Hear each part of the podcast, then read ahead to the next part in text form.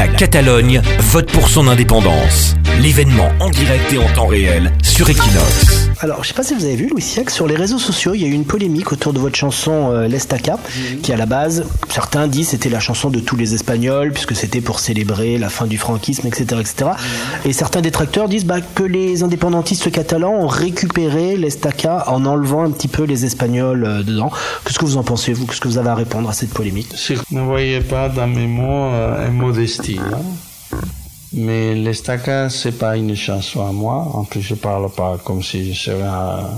ça, ça, elle s'échappait de mes mains. Elle était chantée dans les colonels grecs, dans Pologne, dans n'importe quel pays, Ukraine, en Tunisie, etc., etc.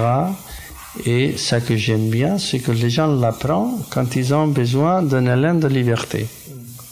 Si les Catalans ils chantent les stacca, c'est parce qu'ils ont besoin d'exprimer son souffle de liberté qui manque, de démocratie qui manque.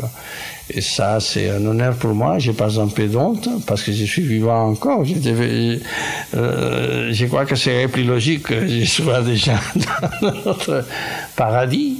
Mais je suis là, j'ai pas un peu mais ça me rend d'orgueil premier parce que elle a servi à quelque chose mais après parce qu'elle a servi toujours à des causes euh, que, que j'aime bien, tu vois.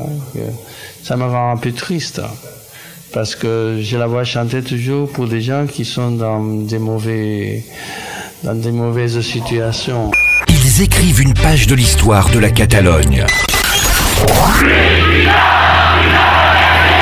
Equinox. Equinox Equinox Radio. est là pour te la raconter.